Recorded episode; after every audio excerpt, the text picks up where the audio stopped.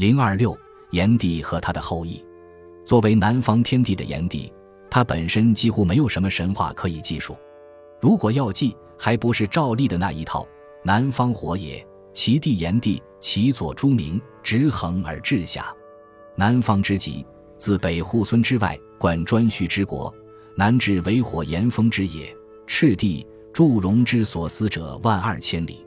文中所说赤帝就是炎帝。朱明就是祝融，好像都是经过人们精心结构、预先搭配好了似的。虽然也算神话，其实不是好神话。倒是炎帝的属神和后裔中，还有一些有意思的人物可以谈谈。首先一个是他的属神祝融。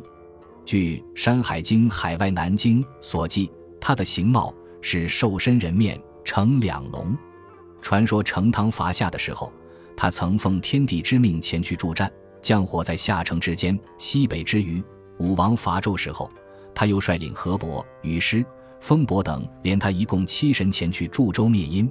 他又曾奉皇帝之命前去杀戮敢于盗窃西壤殷洪水的滚于羽山之交，又曾以诸侯的身份在女娲时代和触山的诸侯共工打过仗。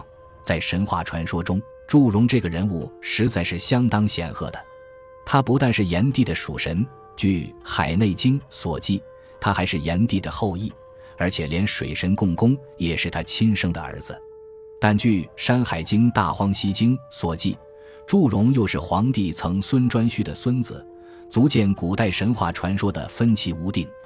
但黄、炎古本同族，故传为炎帝系统的人物亦得属于黄帝系统。不过说他是炎帝系统的人物，似乎更好些。因为祝融既是火神，又是炎帝的属神，而炎帝也是火神二兼灶神，祝融之于炎帝似乎更亲近些。祝融有个弟弟，名叫无回，《山海经·大荒西经》继续他的形貌说：其左是无右臂，是个独臂怪人，也是火神。此人又名回路，后世人称火灾为回路之灾，出典就在这里。《山海经·海内经》说炎帝。生祝融，祝融生共工，共工生后土，后土生耶明，耶明生岁时有二。祝融是火神，共工是水神，后土是土神，夜明生岁时有二，可能是时间之神。加上我们已经讲过和以后还要讲到的蚩尤、夸父、刑天等炎帝系统的人物，也可算是广大强壮了。因而黄炎之战。炎帝虽遭失败，还能此仆比起，再接再厉，维持那么长久一段时间。《山海经·海内经》还继续了一段神话，说是炎帝的孙子伯陵去到下方和吴权的妻子私通，生了古、炎、叔三个儿子。叔创造发明了射箭的侯，就是箭靶；古和炎则制造了钟，还创作了一些歌舞乐曲。这大概是中国神话续写人神恋爱较早的一个。然而，无非也是奴隶社会、奴隶主阶级的荒淫生活在神话中的折射和反映罢了。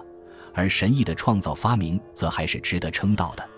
炎帝的后裔中最使人感到兴趣的是《山海经·大荒西经》所记的低人国。这个国家的人原是炎帝孙子灵家传下来的后代，人面而鱼身，无足，能够乘着云雨上下于天。他们的这副形貌和人鱼几乎一般无二。简直可以说就是人鱼国。说起人鱼，恐怕是古今中外极富情趣的一个话题。《山海经》中就既有不少人鱼或类人鱼，但大都是普通的水栖动物，就是动物学上所称的如艮那种东西。至于《山海经·海内北经》所记的人面手足鱼身在海中的灵鱼，《山海经·海外西经》所记的仅有神圣乘此以行久也的龙鱼，也都是人鱼。然而显明可见，他们却具有着神话的意味了。尤其是后者，既然可以在了神圣飞行于九域之野，它的神异性就非比寻常。恐怕除他而外，只有低人国的国民才能办到了。关于人鱼的神话，后世还有一些有趣的记载。《搜神记》卷十二说：南海之外有鲛人，水居如鱼，不费之计，其眼气则能出珠，就很富意趣。博物志数亿记，并载之而闻小异，鲛人或作鲛人。数亿记还补充说，鲛人极权仙也，又名权客。南海出鲛消杀，权仙前之，一名龙沙，其价百余金，以为入水不如。南海有龙霄宫，权仙知霄之处，霄有白之如霜者。说的真是活龙活现，仿佛亲睹。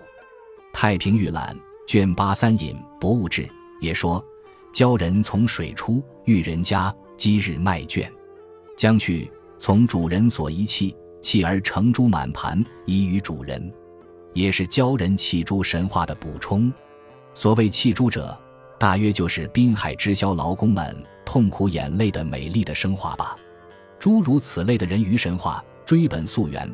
还在《山海经》所记炎帝后裔低人国神话，低人国神话可说便是一切人鱼神话的老祖宗。本集播放完毕，感谢您的收听，喜欢请订阅加关注，主页有更多精彩内容。